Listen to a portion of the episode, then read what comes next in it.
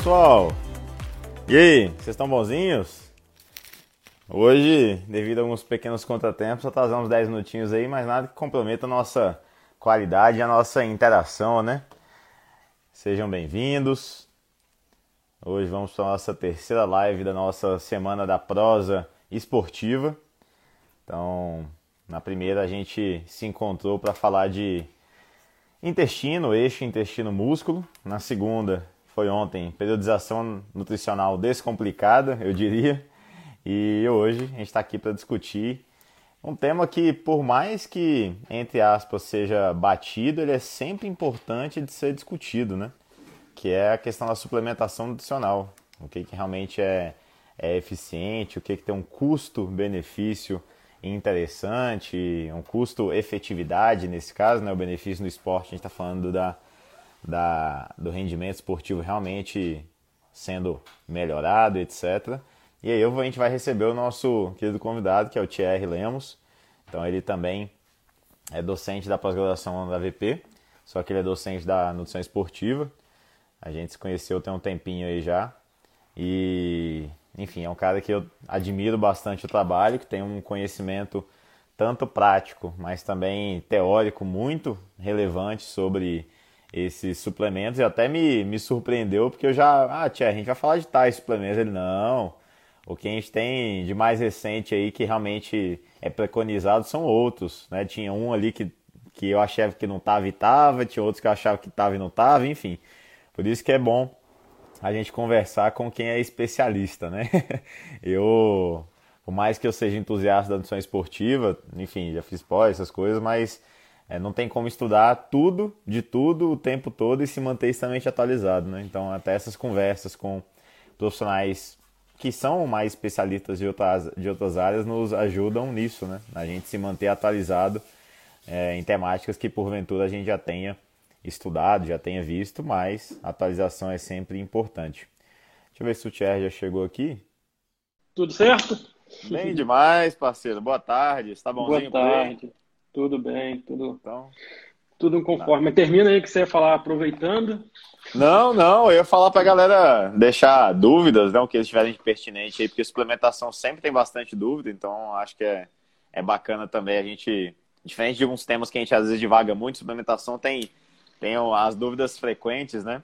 E, Tchê, primeiro de tudo, cara, obrigado pelo ter aceitado o convite aí. Eu já falo isso para todo mundo e pelo você não ser diferente. Eu sei que o tempo de todo mundo hoje é extremamente valioso.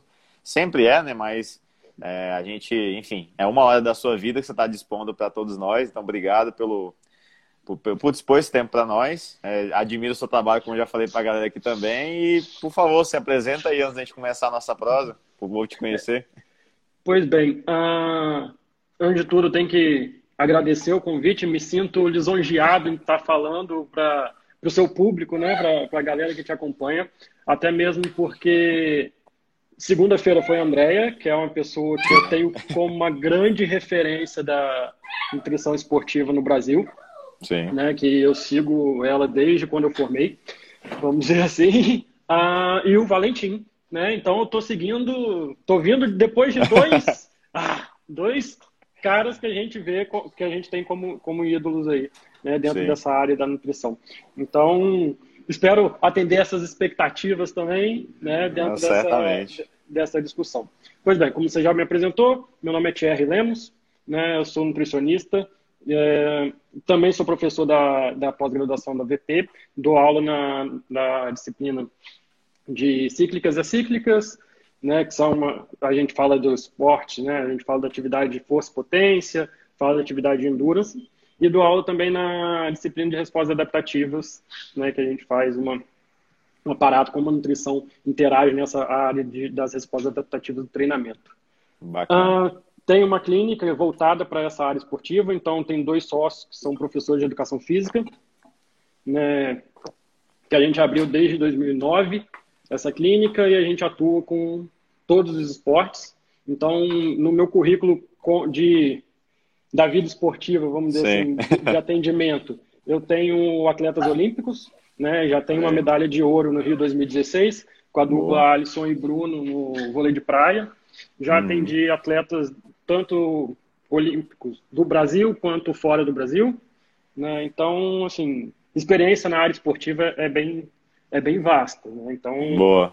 É, eu, eu fui focado nessa área. Eu acho que é importante falar isso para a galera que está iniciando ou que está se formando agora. Entra, é bom você saber para onde você quer ir. Né? Então, você já direciona todos os seus estudos né, para hum. essa área. Eu estava vendo, não sei se foi o Valentim que falou ontem, eu estava vendo uma live, ah não, hoje de manhã, uma live, que era o Adriano que estava falando, que a nutrição ela virou uma grande área, né, e, a, e a gente precisa ir é, fechando em certos nichos para poder ser bom naquilo que a gente faz. Não tem como a gente saber tudo. A gente pode ter pequenos conhecimentos, né, mas ter uma, uma área mais focada ali de, de estudo até mesmo porque não dá para estudar tudo, né? Sim, a gente, sim. A gente se usa do, dos amigos aí que entendem de outras áreas para poder estar tá trocando ideia. Justamente. Enfim, é, é, essa sinergia que, que acontece aí. Maravilha, maravilha, Thierry. Excelente. Então vamos lá. Sem mais delongas, mais uma vez, muito obrigado. E vamos, como você falou, não deixar a peteca cair, né? Manter o nível da, das lives aí, mas com certeza a galera vai, vai, vai curtir.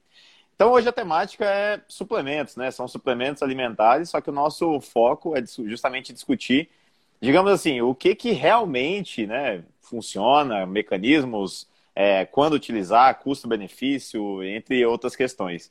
E Thierry, antes de entrar exatamente em cada um dos suplementos que a gente vai discutir e tudo mais, eu queria que você talvez trouxesse uma dica para a galera de onde é, buscar essas, ou de como buscar essas referências para estudar suplementos. Então, por exemplo, eu tenho artigos de revisão, eu tenho position stands de sociedades respeitadas do ISSN, do ACNE, ACSM, enfim. O que, que você dá de dica para a galera, para quem quer estudar um pouco mais a fundo, quem quer buscar uma revisão, uma, enfim, uma, uma base científica aí sobre o assunto? É, então, é, essa live que eu vou trazer é da forma como eu utilizo para poder passar para os alunos e como eu sugiro que se estude suplementos. Boa. É, então, para a suplementação, tanto da área esportiva quanto para a área clínica, a gente precisa entender mecanismo. Sim. E, geralmente, mecanismo, onde a gente vai conhecer mecanismo, é, na, é em revisão. Sim. Então a gente pega a revisão e vê quais são os mecanismos onde está interagindo, qual é a ação daquele, daquela substância que está sendo utilizada. Depois a gente vem para os guidelines, porque dentro de uma revisão pode vir ali várias, várias sugestões de, de dose e tudo mais, né, quando a gente pensa na dosagem. E, uma, e um vasto público que foi aplicado tal substância. Né? E depois, então, aí a gente vem para os guidelines, que aí vem do American College, tem da Sociedade Internacional de Nutrição Esportiva, enfim, tem é, até mesmo da Sociedade Brasileira de Medicina Esportiva. Então, tem alguns guidelines que a gente utiliza para poder fazer a, a, prescrição em si. Né? Então, hum. é, esses são os pontos focais. assim, né? Quando você vai trazer para a parte prática, os guidelines é o que, é o que direciona melhor a nossa, a nossa suplementa, a nossa prescrição. Né? Uhum.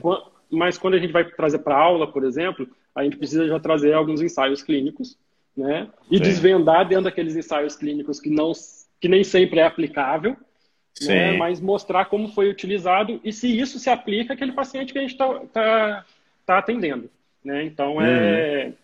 vale a pena usar Conte contextualizar o uso do suplemento, é, né? É, vale a pena você olhar todo, toda essa essa todos esses, esses recursos né, de, de publicações. Mas os principais é entender mecanismo e vai pelo guideline.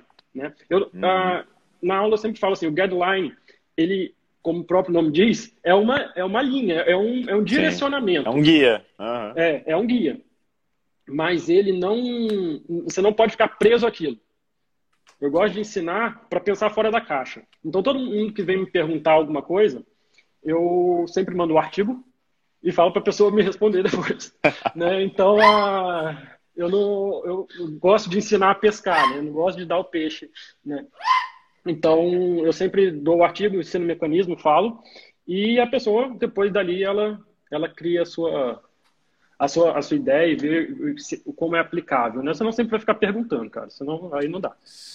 Justamente, justamente. Aí você vira o, o consultor daquela pessoa e não é esse o intuito, né?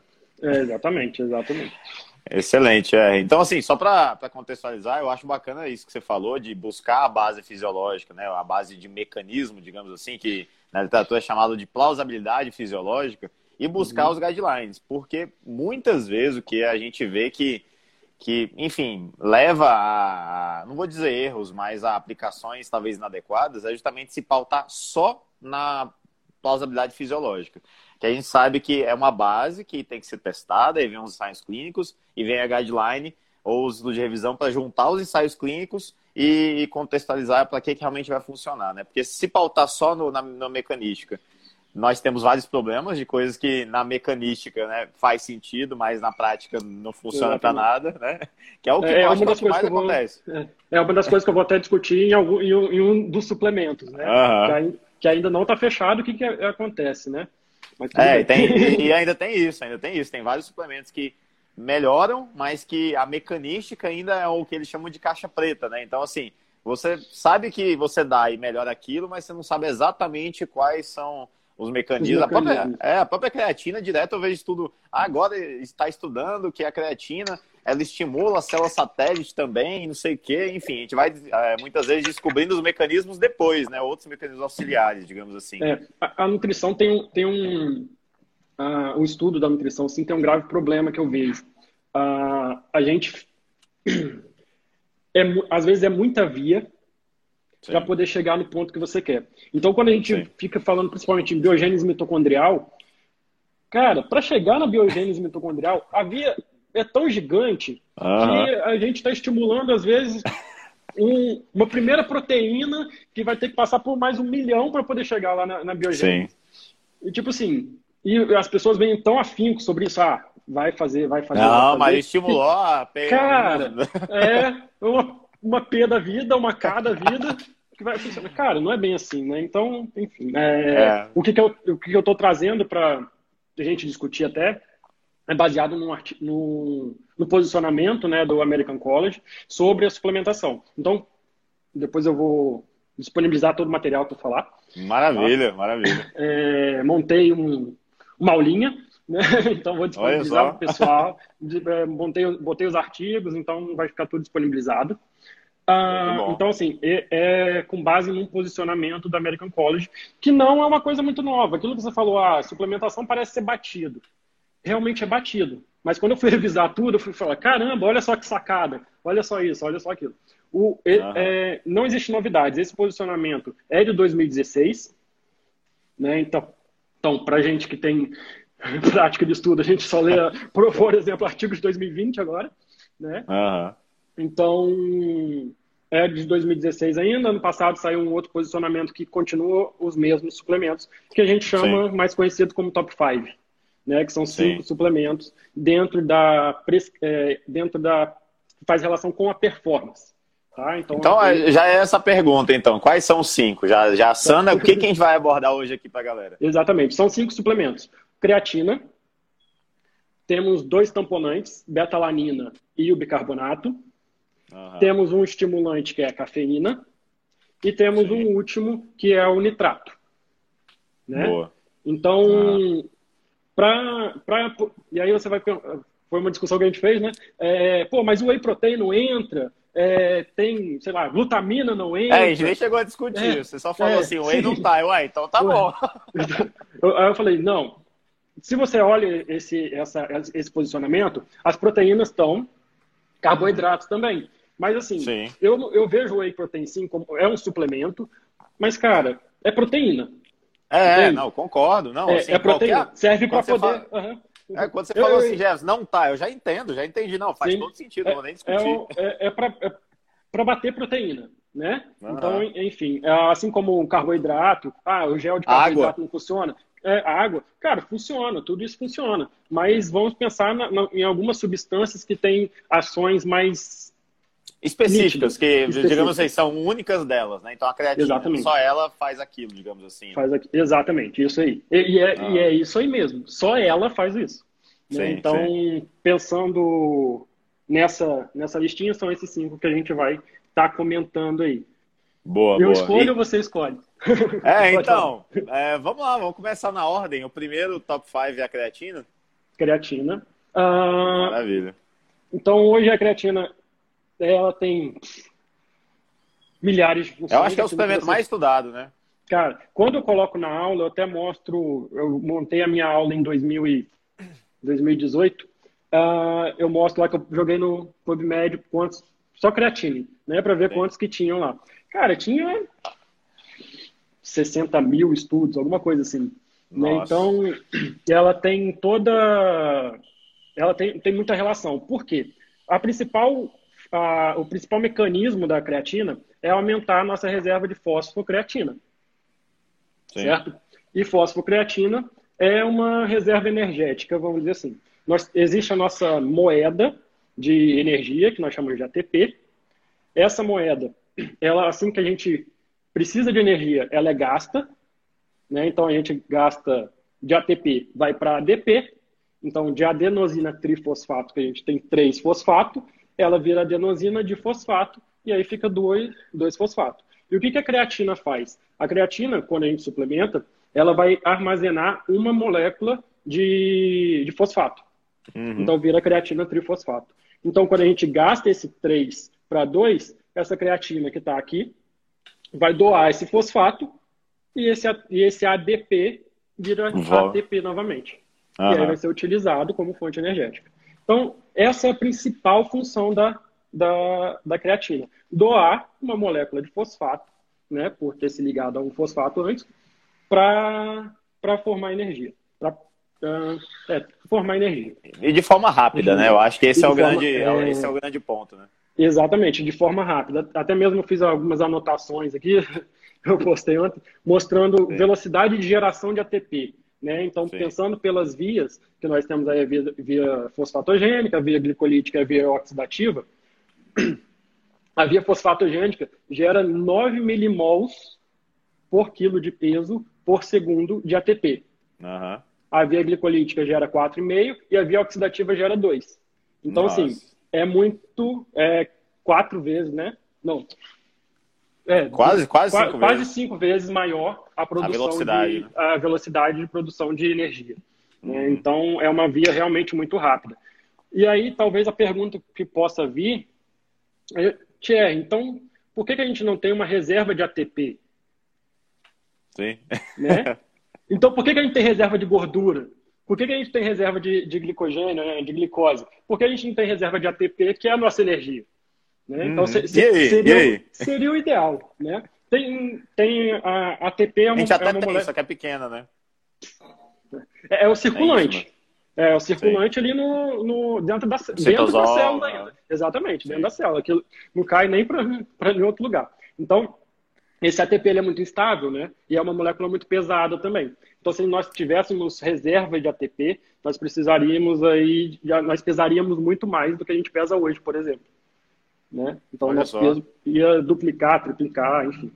Né? Então, se a gente pensar em uma... É, e aí tem, uma, tem uns dados muito, muito interessantes quando a gente vai olhando estudos mais antigos, que mostram que se a gente fosse, se a gente fosse é, calcular em quilos quantos de ATP nós gastamos uh, em uma maratona, daria em torno de 80 uhum. quilos de ATP. Caraca, que loucura, cara.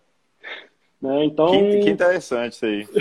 então tem, tem vários dados. E aí essa, essa, essa molécula, né, que é tão importante, e ela está em... Tem, eu vi até o Anjo perguntando, depois a gente vai respondendo. Ah, ah. Existe algumas... É, essa molécula é tão importante porque o ATP a gente não pensa só em produção de energia para fazer contração muscular.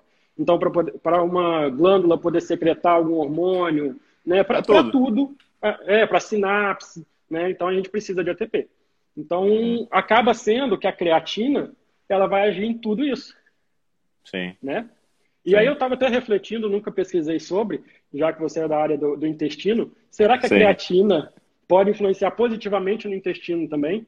Já que alguns processos de absorção é ativo, e a gente precisa Cara, de ATP? Não, não duvidamos, né? Não duvidamos. É, é uma então... lacuna da ciência aí. Talvez comece a estudar no futuro. então, assim, tem várias. Tem várias, tem várias linhas e, e é muito importante por conta disso, né? Essa, essa utilização da, da creatina, né? Ela tem várias funções. O mecanismo principal é a, a ressíntese de ATP, né? For, é, ah. for, é fornecer esse, fosfato para o ADP que, que, veio, que veio após a utilização do ATP. Então, é, Boa. é essa e, principal. E, quem que, que. Porque tem, tem pessoas que já comem, a gente tem que lembrar que a gente tem creatina na alimentação quem come carne, né? Então, uhum. só que a concentração é bem baixa. Então, se eu comer um quilo de carne, por dia eu vou comer um, dois gramas de creatina. Então, é, é, comendo muito, eu vou comer pouco creatina. Tem algum público que poderia ter mais benefício quando suplementa creatina? Tem, tem. Principalmente o público vegetariano, né? Só que tem Sim. uma crise aí. Uh, se eu não me engano, tem uma marca só de creatina que eu vi, que, que eu fiquei sabendo, na verdade, que é uma creatina que seria vegana. Né? Porque Vegano, a, fonte, é, a, a, fonte de creatina ela é, é de origem animal. Então, ah. um público que poderia se beneficiar de, de creatina, obviamente, são, são os vegetarianos e os veganos, por conta da por conta dessa falta da baixa ingestão, é, é, da baixa ingestão de produtos de origem animal, né, que são uhum. principalmente as carnes, as fontes principais de, de creatina. Então, Show. no corpo, a gente tem em torno de 120 gramas de creatina estocada, com uma alimentação ah. normal.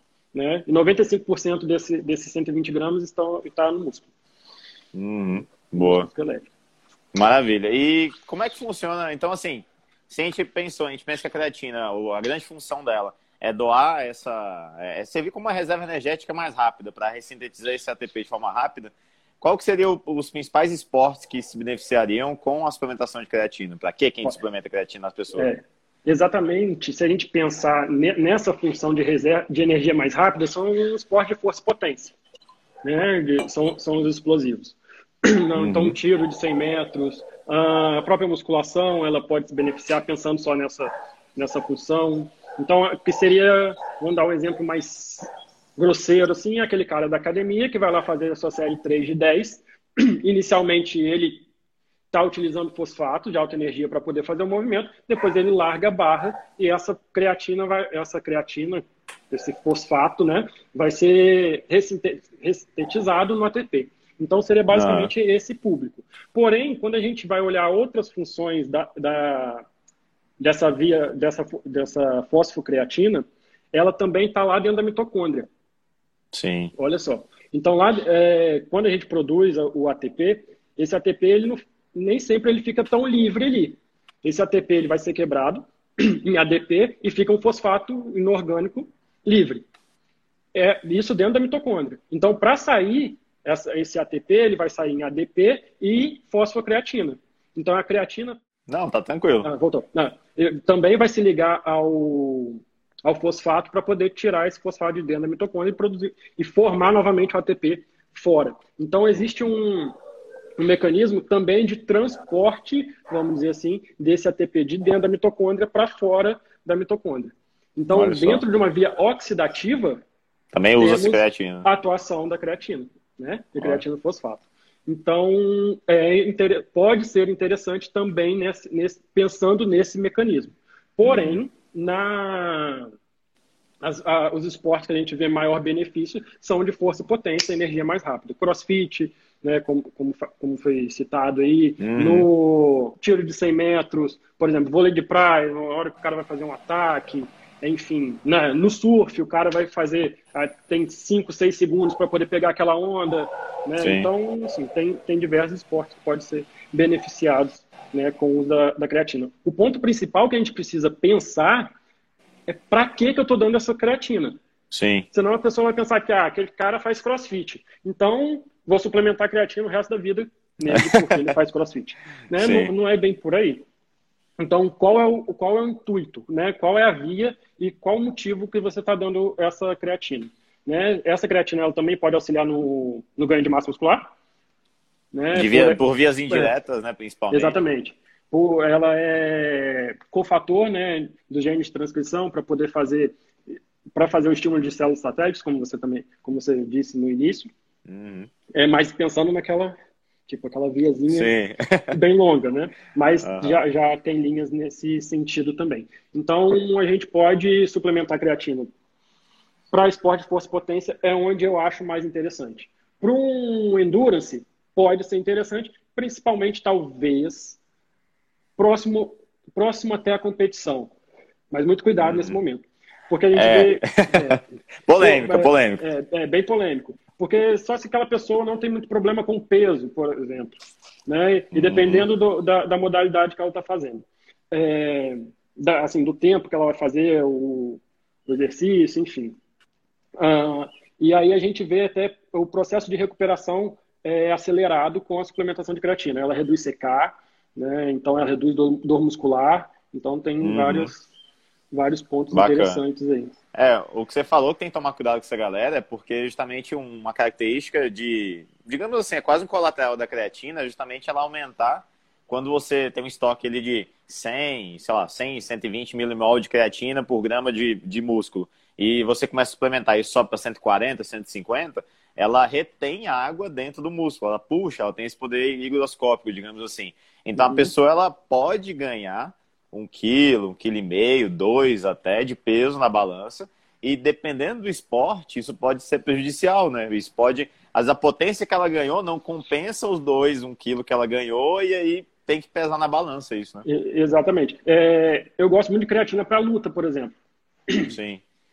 Né, porque é um esporte de força e potência.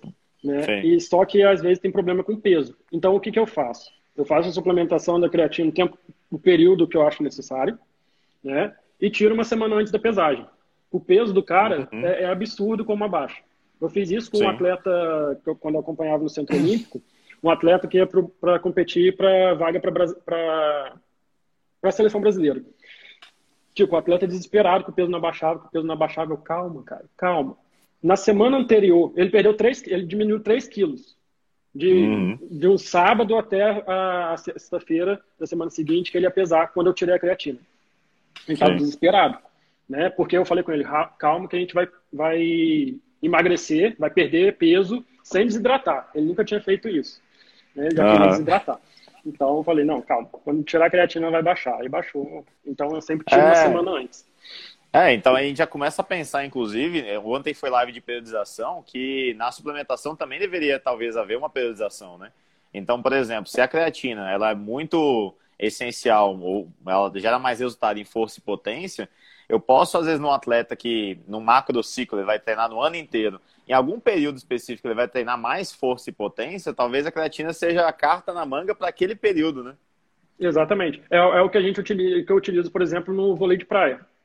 Né? Uhum. Então a gente tem uma, uma periodização, ir para a Olimpíada agora tal, não vai, mas existe a periodização nesse, nesse tempo aí onde trabalha força e potência. Quando trabalha força e potência, é creatina.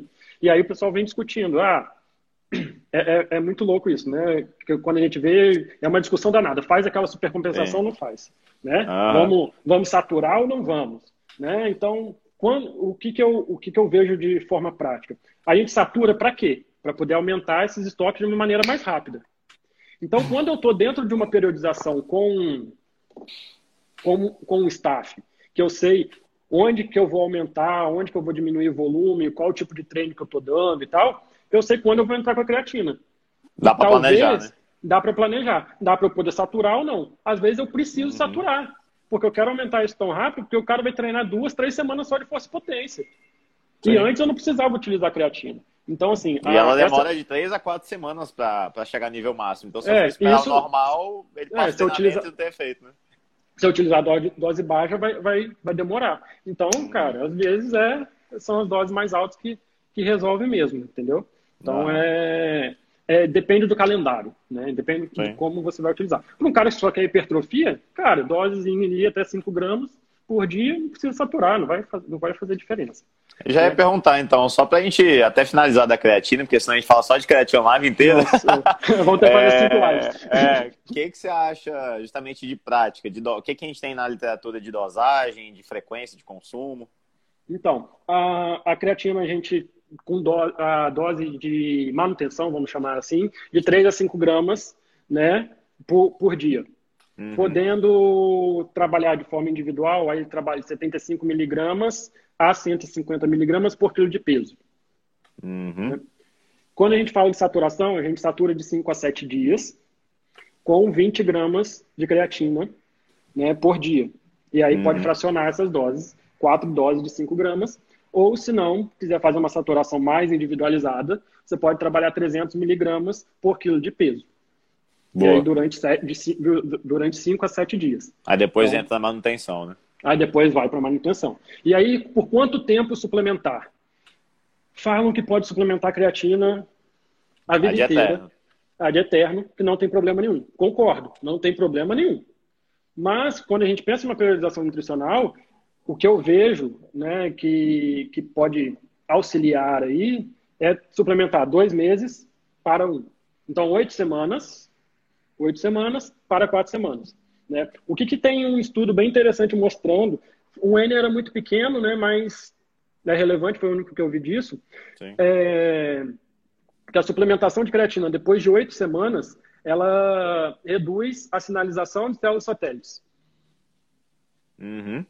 Então, assim, não faz sentido suplementar mais que oito semanas. E tem um outro mais interessante ainda, que fizeram uma supercompensação de quatro dias e foram dosando a quantidade de creatina que tinha no músculo por 110 dias. Uhum. Depois dessa super, dessa super dosagem, dessa, uhum. é, dessa saturação, demorou os 110 dias para voltar aos níveis basais. Caraca! então, por exemplo, se eu uh, tirar uma semana antes do cara que vai lutar, não tem necessidade. Se eu quiser suplementar só uma semana, vai ter creatina para essa pessoa. Então, ah. assim, é, é, bem interessante a, a, a creatina. Né? Boa, boa. Excelente. É, é um dos problemas mais estudados, mais seguro, enfim. Para idoso, para tem, idoso, tem, todo pra, mundo. tem benefício para a torta direita aí. Só o único cuidado, paciente renal, paciente com que já tem Exatamente. doença renal, né? Então, e o que já tem algum problema é, hepático mais grave, mas assim, dia de regra é bem seguro, né? Muito. E é Thierry, então para avançar, creatina sensacional, show, força potência, custo sensacional, custa 50, Barato. 60 reais para experimentar dois meses, né? Ah, então é, é bem, bem tranquilo. Tamponantes, bicarbonato e betalanina. Vamos lá. Tá. Vou tentar ser mais rápido, né? Porque o cálculo, que, o cálculo que eu tenho são 12 minutos para cada suplemento. Né? Então vamos lá. O, os tamponantes. A, a gente, para poder falar em tamponamento, a gente precisa tratar, saber o que, que é uma acidose metabólica induzida pelo exercício. Sim, contextualizar é. primeiro. Vamos fazer um contexto bem, bem rápido. Toda vez que a gente entra numa via mais intensa, né, via glicolítica lática, nós temos uma produção alta de íons H+. Íons H+, vai deixar o meio intracelular mais ácido. Uhum. Toda vez que a gente tem um meio mais ácido, a gente tem uma redução da atividade enzimática. É só a gente lembrar lá de técnica dietética, onde você utilizava o limão para não ter escurecimento enzimático de uma maçã, de uma batata, de uma cenoura, enfim. Uhum. Então, gosto de trazer esse exemplo. Maravilha. É onde todo mundo lembra da técnica Sim. dietética. Excelente porque, exemplo. Porque, porque a batata não não escurece? Porque tem o meio, está no meio ácido. A mesma coisa é, é dentro do nosso músculo. Por que, que a gente sente essa fadiga? Por que, que gente, é, é, o músculo para de contrair, vamos dizer assim, né? Reduz essa contração muscular, essa atividade muscular. Porque o meio está mais ácido e as enzimas param de funcionar da maneira que ela deveria. Simples assim. Maravilha. Então, um dos mecanismos do, do corpo neutralizar, né, que a gente chama de tamponar essa, essa acidose, é a gente, uma, é liberar, né, a gente chama pelas lançadeiras de lactato, que é MCT4, é, liberar esse, esses íons H+, para a corrente sanguínea, diminuindo ali essa acidose intramuscular, ou uhum. ter um tamponamento de uma, é, interno dessa, desse, desse ácido intramuscular. Então, aí vem a atuação dos dois suplementos. Um é o bicarbonato, o outro é a betalanina. Então, vamos começar pelo bicarbonato, porque é o meio mais, mais interessante que é o que a gente vê por aí. Quando, a gente, uh, quando esse ácido, né, quando esse íon H+, cai para a corrente sanguínea, a hemácia captura, vamos dizer, esse, esse H+, e ali dentro da hemácia a gente vê o tamponamento com bicarbonato. Então, a uhum. gente é onde ocorre a ligação do bicarbonato com o H+, e aí vai gerar H2O, né, vai gerar água, e o CO2 que vai ser liberado. Então, dá para fazer uma relação assim, exercícios mais intensos produzem mais ácidos, mais H+, que vai ser tamponado na corrente sanguínea e vai liberar CO2. Então, exercícios mais intensos, parafra parafraseando o Valentim ontem, Sim. exercício que deixa você mais ofegante, né? aumenta a sua, sua ventilação. Por quê? Porque esse CO2 precisa ser liberado, que está lá na corrente sanguínea. Sim. E você precisa captar mais oxigênio também, óbvio. Né? Então, são, são, é um dos fatores, né? Então, qual seria o momento, por exemplo, de suplementar esse bicarbonato? Para esses treinos que te deixam mais ofegante. Né? Então, Boa. É e, dessa... e, e, o efeito do bicarbonato é agudo ou tem que suplementar crônico igual a creatina? Ah. o efeito do bicarbonato é agudo. Né? Você suplementa o bicarbonato para ele poder ter, para ele ter feito daqui alguma hora, algumas horas, enfim. Então ele tem um, você precisa suplementar esse bicarbonato para treino. Esse seria o ideal. As dosagens de bicarbonato a gente tem que tomar cuidado, porque o bicarbonato pode dar um um, um, desconforto é, gastrointestinal. Eis um problema, né? É, é, um grande problema. Eu tenho uma experiência que eu vou contar rapidinho sobre carbonato. Sim, sim. Quando eu comecei a formar, quando eu me formei, a gente pegou uma atleta de natação para poder fazer acompanhamento e ter know-how, né? Ter experiência para poder uh, atender. Uh, essa atleta, ela tinha 14 anos, né? Então eu fiz a suplementação Aí meu fisiologista pediu, ah, faz suplementação de bicarbonato, bicarbonato é bom, ela faz treinos de tolerância, esses treinos precisa ter um tamponamento, tal, não sei o quê. Aí eu fui estudar bicarbonato, vi lá no estudo que a recomendação era 300 miligramas por quilo de peso. Sim. Esse 300 miligramas por quilo de peso ainda continua, então é a mesma recomendação né, de, de bicarbonato, 300 miligramas por quilo de peso. Eu peguei esses 300 miligramas e pensei, caramba, como que eu vou suplementar esse bicarbonato para essa menina? 14 anos. Já sei. Vou botar em cápsula. Deixa eu ligar para a farmácia de manipulação. Eu consigo botar 16 gramas de bicarbonato dentro da cápsula? Aí a, mulher da manipulação falou: caramba, 16 gramas vai dar muita cápsula tal, não sei o que. Eu não, eu sei que uma cápsula tem uma grama, dá para colocar uma grama aí e tal. Ela dá, dá apertadinho, mas dá. Tá, colocou uma grama de bicarbonato em cada cápsula. Resumo, a menina tomou 16. 16, tomou 16 cápsulas antes do treino. O que, que aconteceu? Deu ruim. O fisiologista ah. pegou me ligou: o que, que você fez com a menina? A menina não está passando mal, tal, não sei o quê. Eu falei: é, aprendi. De lá, então, isso em 2000, 2009. De lá até 2018, eu não suplementei bicarbonato. Com medo, trauma, trauma. E é, aí meu... amigo. Não, eu concordo contigo. Eu também experimentei, eu acho que duas vezes, sendo bem sincero. Por mais que a gente estude e tudo mais, experimentei duas vezes. E assim, um dos pacientes só teve uma boa tolerância e mesmo assim ele falou, cara, não, não vale o esforço, o desgaste, tudo, tipo, né? E aí depois eu procurei, aí um amigo meu veio me procurar, viu o Cross Performance lá do, do Valden, o Valden falou de bicarbonato, caramba, o bicarbonato é muito bom, tal, o que, que você acha? Ele fazia crossfit. Eu falei, opa, agora eu vou pegar e vou testar num amigo, de graça, uhum. não tô pagando nem nada. E aí peguei esse amigo e fui testando bicarbonato, mas aí eu já fui mais sagaz, né? Já estava entrando para poder dar aula, e aí eu dividi as doses. Então, qual a sugestão de suplementação de bicarbonato? Você fracionar a dose. Uhum. Então, é, no caso dele, deu 25 gramas de, de bicarbonato. Então, eu peguei e fracionei em 5 gramas por dose. Então, se, se deu 25 gramas de bicarbonato, vão ser 5 doses de 5 gramas. Uhum. Ele treinava às 18 horas. Então, como que eu fiz a, a, a suplementação dele? Ele, eu tinha que tomar 5 gramas e treinava às 18. Uma dose às 17h30, uma dose às 17, outra às 16h30, outra às 16 e outras 15h30. Então, a cada meia hora ele tomava 5 gramas de bicarbonato. E foi ótimo. Para ele, funcionou muito bem. Uhum. Ok? Uh, porém, eu fui fazendo isso com outros pacientes, uns aceitavam, outros não. Um eu tive que reduzir mais ainda a dose, não teve bom efeito. Espacei o tempo, também não teve bom efeito. Falei, filho, bicarbonato não é sua vida. Esquece. Não dá. É. Né? Então, é, essa é a ideia. E aí talvez venha uma pergunta: e a pessoa que treina às 6 horas da manhã, ela vai tomar bicarbonato ou não? Mas não. Né? E aí? Não vale, né? como, como faz? Né? Então, existe uma recomendação bem interessante que a gente pode é, utilizar 500 miligramas de bicarbonato por quilo de peso uh, e fracionar isso ao longo do dia, que ela tem uma durabilidade aí em torno de 48 horas. Olha só. Né? Então, então pode fazer essa, essa, essa quebra também. Né? Bacana. É. E, e, assim, um ponto que você ressaltou que eu acho que é bom destacar, Tia, é que suplementação nenhuma a gente testa em competição, de forma alguma, né? Então é bom uhum. lembrar, porque você deu o exemplo da, da, da menina, ela foi treinar e deu uhum. ruim. Então você nunca uhum. testa. Agora o exemplo que você deu do CrossFit, eu acho bacana. Talvez na prática eu veria o bicarbonato como, até pela trabalhei e tudo mais, como algo para a gente usar em competição, só que testar se ele tolera bem na Sim. rotina habitual, né? É, eu vi umas perguntinhas ali, cara, cápsula gasto resistente pode dar ruim. É, porque vai, vai dar muita cápsula, mesmo fracionando e tal, mas. Não, e vai liberar os no intestino estudos, e no é, intestino é, dá ruim.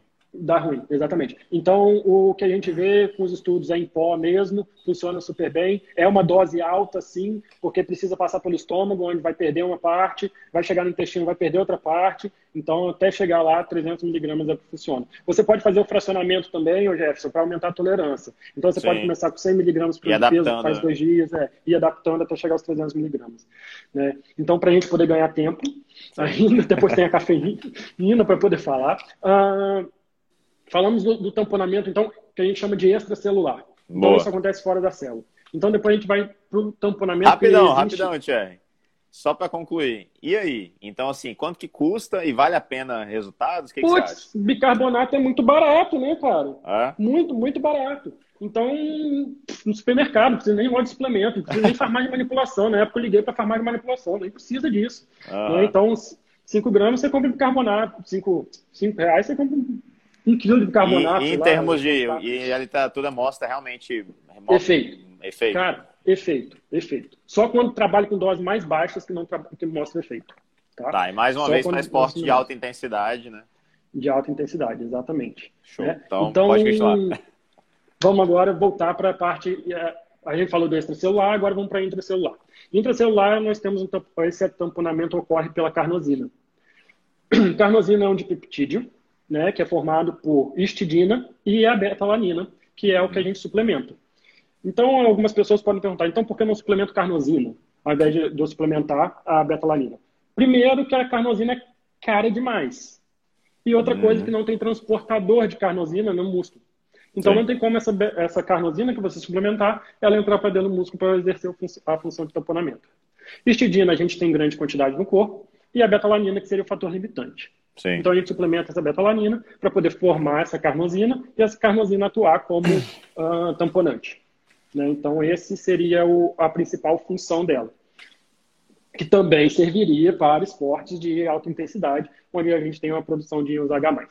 Uh, o que, que acontece que alguns esportes como de endurance também podem ser utilizados, principalmente se a gente pensar em esportes que vai ter uma intensidade em algum momento mais alto. Um sprint final, uma coisa Um sprint tipo, né? final, ou até mesmo no, no, ciclismo, onde às vezes tem altitude e a gente e o cara está subindo. Uhum. Então, pode ser interessante também para esporte de alta intensidade, tá? Uh, e aí a betalanina, a dose que a gente trabalha dela é até 6 é, gramas, né, a quantidade de 6 gramas, e ela é ideal ser fracionada também. Não dá Ou não, aí depende, aí depende da vontade da pessoa, né? É, depende do quanto coceira ela quer na vida. Né? justamente. Né? Uh, porque uh, acima de 2 gramas a gente já vê certamente efeito da parestesia, que é um efeito, efeito colateral da betalanina, que ela aumenta uma. Ela provoca Indica, uma. Né? É, ela provoca uma desestabilização em, na, na, no, no, no, neurônio, vamos dizer assim, uhum. que, que não é negativo tal, mas causa essa, nos neurônios da dor, principalmente, que causa essa, essa parestesia, essa coceira, que para algumas pessoas é insuportável. Né? É, então, o ideal é insuportável e para outras ela, ela é, bateu, é bateu agora. bateu, bateu. Né? E acha que serve como pré-treino, né? né? É. Mas mal sabem que a betalanina precisa ser suplementada aí em torno de 4 a 10 semanas. Uhum. Então é um suplemento que eu penso para realmente, se o foco daquele treino é você precisa mesmo melhorar aquele treino, é um treino de tolerância, ou ser um, é um suplemento onde eu vejo dentro da periodização quando é competição, e aí eu faço o cálculo 10 semanas antes para poder fazer a suplementação. Por quê? Além de ser um período longo, ela é cara. Sim.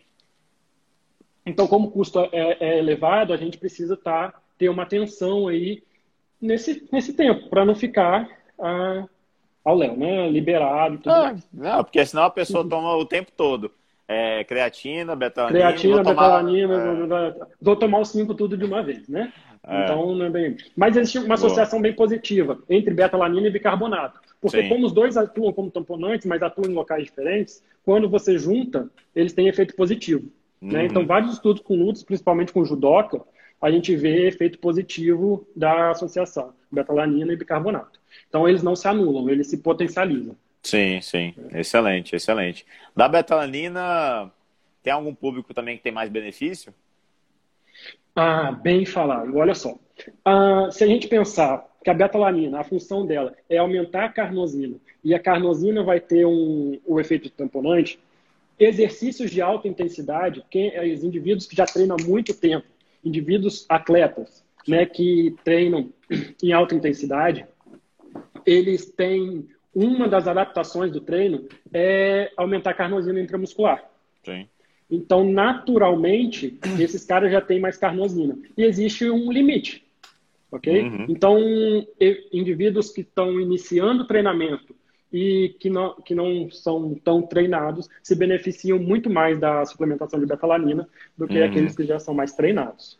Entendi, maravilha, maravilha. Então aqui é atleta iniciante, por exemplo, que a gente até falou, né? Então ele já está num, Uhum. no nível mais alto, mas ele ainda não é, não tem anos de carreira, digamos assim. Então é, talvez pode se beneficiar mais, né? exatamente. E aí existe esse- um limite. A carnosina, ela é, ela é saturada, cara. Então, Sim. Tanto que tem que gente que não certo- responde, né? É, de- depois que chega a certo limite, não adianta. Ah, O que, que, é- o que, que acontece até? A célula faz uma redução da quantidade de transportador de taurina, que é o transportador de betalanina, para não entrar mais betalanina para produzir mais, mais carnosina. Né? Uhum. Então, mas fiquem tranquilos, porque não tem alteração no- na taurina intracelular. Tá? Ó, maravilha. Olha, olha os detalhes, isso aí, ó. Isso aí é, isso é novidade para mim. Não tem, não tem alteração. Tem Maravilha. o, o grupo do Gualano, né, que estuda bastante isso, ele, ele botou lá. Né, ele fez o estudo. Maravilha.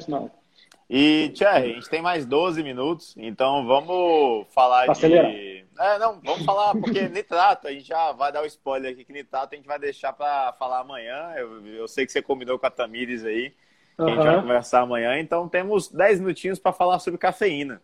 Acho que dá, dá, dá para falar bem. E aí?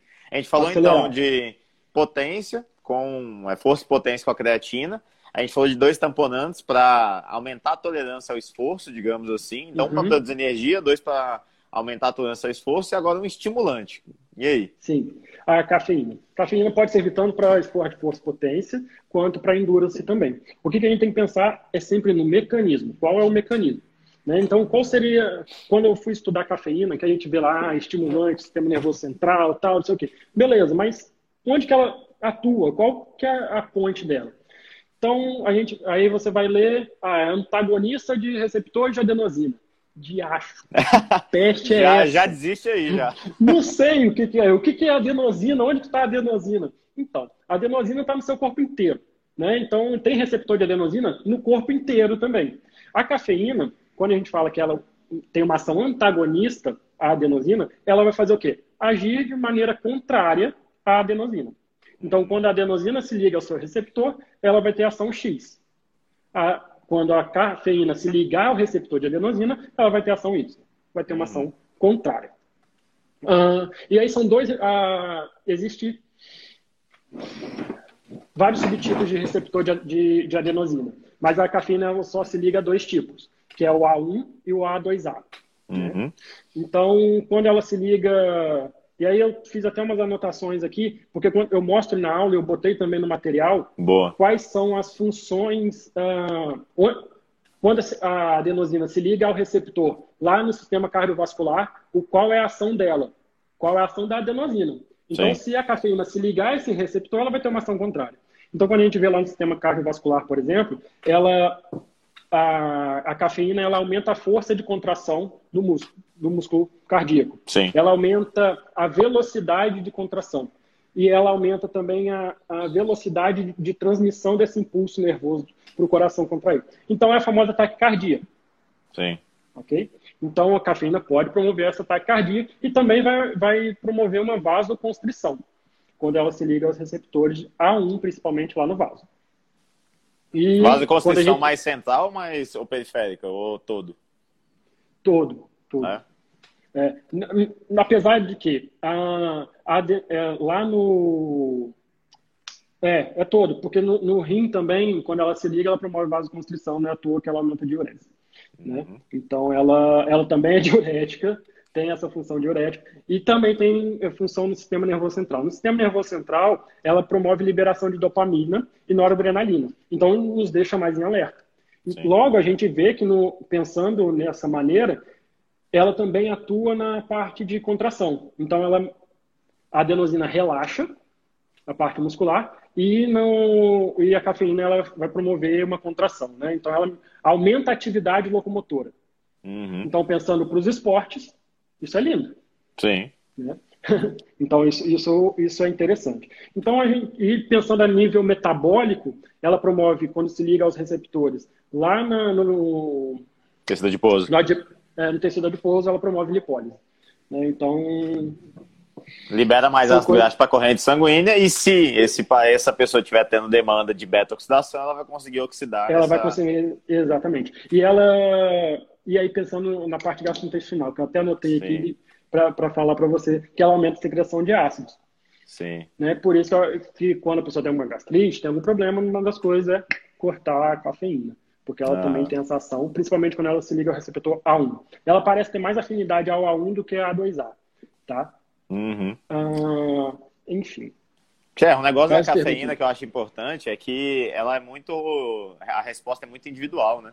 A gente tem até uma questão Sim. genética envolvida aí no meio. É, é, é uma das coisas. O grupo que eu estou inserido no mestrado hoje, ele estuda bastante cafeína. Na verdade, a gente estuda suplementação. Uh, e ele, estudou, ele estuda bastante cafeína. E a gente vê diversos, diversas uh, ações dela, tanto positiva quanto negativa. Uhum. Então, o problema é que a gente não vê poucos estudos que separou os polimorfismos. Né? Então, existem dois polimorfismos aí, que é o da CYP1A2 e o A2A, né? o Adora 2A.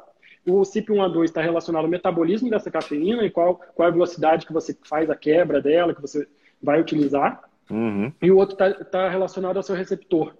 Né? Então, quando ela se liga a esse receptor. Esse relacionado ao seu receptor, ele tem uma função mais uh, ansiolítica, vamos dizer assim. Quando a pessoa ingere muita cafeína, ela fica mais ansiosa. Uhum. Né? Então, quem tem esse polimorfismo vai sentir mais ansiedade com o uso da cafeína.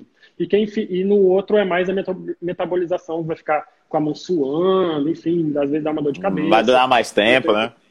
vai durar mais tempo para ela poder é, ter o efeito. Né? Então, tem alguns estudos mostrando até que, que, indivíduos que fazem o uso da. Que têm alteração no CYP1A2, quando fazem o uso da cafeína, tem efeito negativo no esporte. Pois é, isso que eu. Cara, é, comenta isso aí com a galera, porque a gente pega os estudos quando eles. Por mais que você pegue um estudo com 100 pessoas e mil pessoas, e você viu lá que a média, o resultado foi positivo, quando há estratificação pelos polimorfismos, né? Você vê que um teve resultado positivo, muito positivo, quem é, realmente tem um metabolismo mais adequado para cafeína, outro ficou intermediário e outro piorou o rendimento. Então. Exatamente. E quando, quando você separa pelos polimorfismos. Mas quando você. E isso, é, assim, a gente vê nos outros estudos, nos outros ensaios clínicos, que cafeína tem um defeito e cafeína não tem defeito. Então é sempre interessante avaliar com o paciente se não der para pedir o teste genético, você perguntar é. para ele como que ele se sente a partir do uso de café ou da própria cafeína. Se ele se sente mais acelerado, se a mão sua, sente dor de cabeça, quais são os sintomas quando ele utiliza. Ah, não, me sinto super bem, beleza. Taca, uhum. taca a cafeína que vai ter efeito positivo. Caso contrário, né, não sentiu efeito, até tira ou diminui a dose. Sim, e aí, sim. você falando sobre isso, tem até um, um estudo recente desse, desse mês, desse mês, mostrando efeito negativo na SIND no CrossFit, não tem? Sim, sim. Tem, tem, tem um ódio chamado SIND, o uso de cafeína mostrando efeito negativo lá. Né? O, o efeito negativo, assim, não teve efeito, né? Sim. Não teve melhora na performance. Até mesmo o nosso grupo já estudou em arte marcial, mostrando também a cafeína não teve efeito. Né? Não melhorou a quantidade de socos do, dos indivíduos. Então, assim, para força e potência, a gente vê bastante benefício e para o endurance também. Então, o estudo que eles utilizaram, até para acelerar o, o tempo, uh, que eles fizeram uma dose de cafeína uh, 80, não lembro exatamente, antes de começar uma prova de endurance e 80 minutos depois que começou a prova de endurance e teve continuidade. Teve efeito positivo, 200 hum. miligramas de cafeína. Então, a dose de cafeína que a gente é, pode trabalhar é 3 miligramas por quilo de peso. De 3, pode ir de 3 a 6. A maioria ah. dos estudos utilizam 6 gramas por quilo de peso, porque é o que mostra maior efeito. Então, o cara quer ver resultado, ele usa 6. Né? Mas o que eu faço de prática clínica, eu raramente ultrapasso 3 miligramas por quilo de peso, porque já é muito. E as Sim. pessoas tomam café. Então, se as pessoas tomam café, você aumenta. De, tipo, você já deu 3 lá, que chegou a 240, pro o cara tá tomando aqui uma xícara gigante de café. Entendeu? Então, assim, muito cuidado. É, vai então, somando, né? De 240 vai para 300 a, e pouco. A meia vida dela é de 9, 12 horas, então assim, vai, vai acumulando na curva ali, né? Exatamente. E aí vai, vai acontecer o quê? Vai ter som, vai quebrar, vai. Não vai dormir. Né? É. Então, e fica assim, acelerado, igual eu tô aqui, que já tomei umas, umas xícaras bem, bem grandes. Ah, Justo. Só o café faz bater 8 miligramas. É, exatamente. Às vezes nem precisa suplementar. né? Exatamente. Nem, nem tem necessidade de suplementar. No material Justo. que eu coloquei para vocês lá, tem as quantidades de café, de cafeína por, por xícaras, enfim, por, pelas bebidas. Aí tem que tomar cuidado, né, realmente, na, na suplementação. Que maravilha. É, Tiago, ah, uma coisa importante que eu Diga, diga, vai lá, o último rápido, ponto, bem rápido. então. To... Ah, é, existe uma discussão muito grande sobre tolerância da cafeína. Sim né? Uh, mas os estudos ainda não são bem conclusentes. Tolerância de, se diz para morrer ou para ou para não Toleran é, to tolerância para render. Tipo, quem utiliza cafeína mais tempo, uh, quando você toma tipo, eu utilizo cafeína e para eu poder ter um efeito melhor dela de performance, eu preciso aumentar essa dose ou eu não consigo, eu não tenho efeito. Porque você né? então, toma ela, frequente. É, porque eu já tô, é, já tô acostumado, meus receptores estão lotados, enfim. Uhum. Uh, Alguns estudos mostram que realmente existe esse efeito, outros não. Né? Então, o grupo do Gualano mostrou que não tem essa alteração, mas ele fez um estudo onde ele dividiu as, os grupos, quem toma pouco, quem toma médio, quem toma muito, e um outro grupo fez o washout, e ele viu, quando ele fez o washout, que teve melhora para aquele grupo que não fez uso da cafeína no tempo do washout. Então, assim, ah. ainda são controversos nesse, nesses períodos. Né? É, então, é, tem, vai... tem, tem, muita coisa para discutir, né, cara? Dá para fazer uma, é o que você falou, dá pra fazer uma live sobre cada, cada suplemento. Pode escolher que a gente faz uma live aí. Tamires, eu vou te mandar uns artigos que eu ia falar do meu Olha aí. pois é. Galera, a gente tem mais dois minutinhos só para fazer um, um, apanhado, então. É... Thierry, então a gente falou da creatina, então, mais uma vez, Sim. energia, força e potência para gerar energia. A gente falou de dois tamponantes para aumentar a tolerância ao esforço. Então, é, realmente aquela questão da pessoa estar tá ali no esforço, ela conseguir, ela aguentar mais esforço. Inclusive, é uma grande característica dos atletas. Né? Atleta, acho que o grande diferencial de um atleta para um, um destreinado é a tolerância ao esforço. Né? Então, a pessoa gera uma tolerância à dor, enfim, bem maior. E a gente falou de, do terceiro, do quarto, né, que é a cafeína, que é um estimulante. Então, assim, você até falou a questão de aumentar rendimento, performance, é, etc. Mas também tem um outro, uma outra questão mental que muita gente fala da, do uso dela para futebol, de aumentar o estado de alerta, tem, tem é, uhum, concentração. Parte cognitiva. Então, também esportes que precisam disso podem também se beneficiar, né? Então acho que é algo importante. É, fizemos um apanhado geral. Amanhã vai ter nitrato com a Tamires e outros suplementos que talvez não sejam tão convencionais assim. Acho que esse vai ser o nosso objetivo. Thierry, faz um recadão final aí para a galera. Temos mais um minuto só para a gente despedir. O, o rapaz perguntou ali onde está o material. O material está no meu Instagram, né? Tá no Linktree lá. Eu botei com o nome da live. Ah, então só clicar lá, vai fazer um, um cadastrozinho e vai, e vai Não, já já eu vou ter que pagar a galera das lives porque tá virando o povo tá preparando a aula. Então... Obrigado, é... cara, de verdade. Então, agradecer o espaço ali para falar. É, realmente é um assunto bem amplo. É, eu queria trazer o máximo de informação e coisas que são diferentes do que a gente realmente sabe, né? Principalmente fiquei é, preocupado em trazer os mecanismos. Sim. Acho que deu para esclarecer e a pessoa consegue pensar né, no que, que ela vai atuar, independente do, do esporte e tal, independente da fase. Né? Então, Maravilha. Gostaria de agradecer mais uma vez ter me dado esse espaço para poder falar contigo.